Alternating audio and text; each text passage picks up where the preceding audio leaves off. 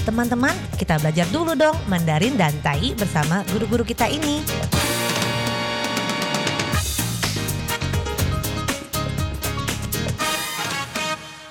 Apa kabar? Tadjahau, saya Maria Sukamto. Tadjahau, saya Ronald. Tageho, apa kabar? Selamat berjumpa bersama kami berdua dalam kelas belajar bahasa Mandarin, Tai, bahasa Taiwan, Taiyu dan juga bahasa Indonesia。在这里呢，您也可以跟着一起学习印尼语哦，不会没有关系。我们最重要的呢，kalau tidak bisa sama sekali tak mengapa karena yang paling penting，因为最重要的呢就是 belajar pengucapannya, pelafalannya，就是学发音。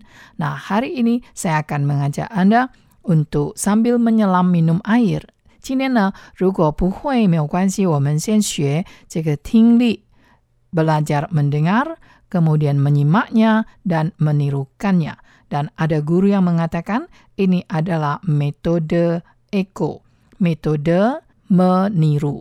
Nah, baiklah, kita sebelumnya kita telah mempelajari kata sepak terjang. Nah, 之前呢，我们学过 sepak terjang。 在中文里面就像去向的意思，或者是呢，也可以讲成行为举止。Nah, kalau Anda belum pernah mengikuti pelajaran ini, tak mengapa, sebab setiap pelajaran sama dengan pelajaran yang baru dan dimulai dari awal. Nah, kita mempelajari kata sepak terjang, 就像这个去向。sepak terjangnya saya tidak tahu. 它的这个去向呢，我不知道。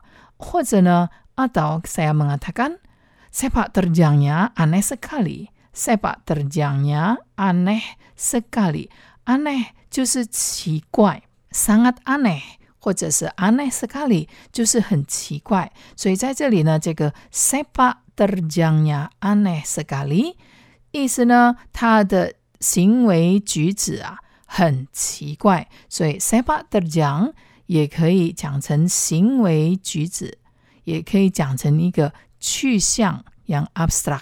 那 hari ini kita mempelajari 去向 sepak terjang, tetapi tidak tahu. Dalam Mandarinnya, kita cukup menaruh sebuah kata tidak tahu di depannya.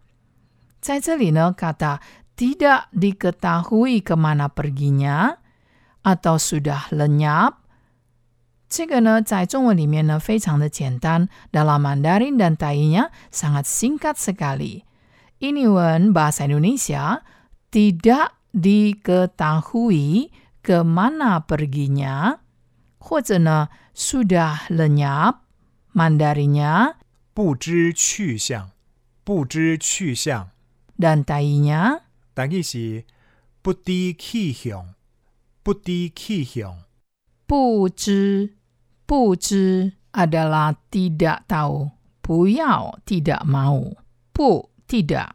不知 adalah tidak tahu. 知 dari kata 知道 tahu. 知道吗 Tahukah? 我不知道 saya tidak tahu. Nah, 不知道 disingkat menjadi 不知不知 tapi dalam menjawab pertanyaan orang, eh, 你知道他去哪里了吗? Kalau kita menjawab, oh, 对不起，我不知道. Ini adalah jawaban yang ramah. Wah, saya tidak tahu. Kalau orang itu bertanya, 你知道他去哪里了吗? Dan Anda menjawab dengan singkat, 不知, memberikan kesan Anda tidak bagaimana tidak ramah. Jadi ramah 是什么意思呢？是亲切，orangnya ramah，他的人很亲切，ramah sekali 很亲切，friendly bahasa Inggrisnya. Nah hari ini kita mempelajari kata 不知趋向。ini adalah 这个印尼文是 tidak diketahui. Tidak diketahui 就是不知 kemana perginya. Kemana perginya 就是趋向的意思。Nah, sebelumnya kita mempelajari kata 去向 kemana perginya 到哪里去了他到哪里去了的意思。atau sudah lenyap, sudah lenyap 就是不见了。 不见了，看不到了，不知去向. Jadi misalnya kalau Anda mengejar seekor kelinci di hutan, 比如说呢，我们在追逐一只这个兔子，在这个森林里面，di dalam hutan，森林里面，di dalam hutan，那它跑得很快，larinya cepat sekali，所以呢，kelincinya sudah lenyap，这个兔子呢不知去向了，sudah lenyap。那 baiklah。 sekarang kembali kita ke kata qiang. Sebab "putu qiang adalah tidak tahu menau, sepak terjangnya tidak tahu menau gerak-geriknya atau sudah lenyap tidak kelihatan. Nah, sekarang kita melihat bagaimana kalimat yang menggunakan sebuah kata yang sering atau setiap hari kita kunjungi, yaitu Facebook. Melihat Facebooknya saja, sudah bisa mengetahui sepak terjangnya. 看他的脸书就知道他的去向了。Melihat Facebooknya saja sudah bisa mengetahui sepak terjangnya. 看他的脸书就知道他的去向了。Menarik sekali bukan? 很有趣吧？Menarik sekali 在这里意思是很有趣。 very interesting，非常的有趣。脸书 adalah Facebook, datang dari terjemahan secara langsung. Lien adalah face, muka. Su adalah buku. Facebook, Lien Su.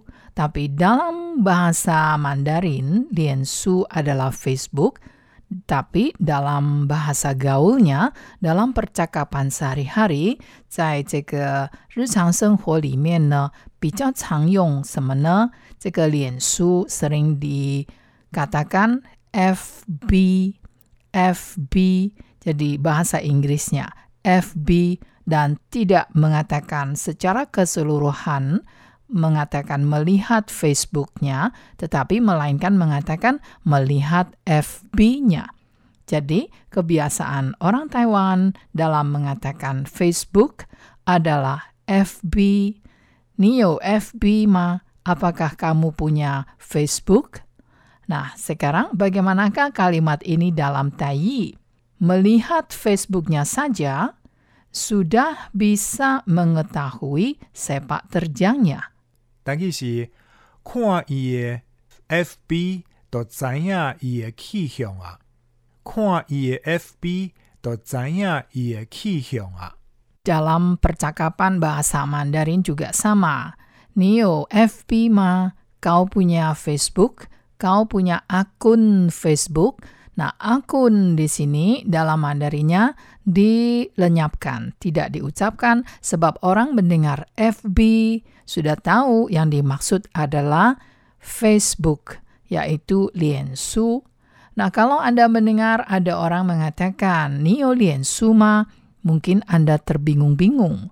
Saya mempunyai muka buku, Anda harus menerjemahkannya ke bahasa Inggris, yaitu Facebook. Nah, inilah keunikan budaya bahasa masing-masing yang berkaitan dengan kebudayaan sehari-hari, pergaulan, bahasa gaul, dan juga kebiasaan dalam pemakaian suatu bahasa.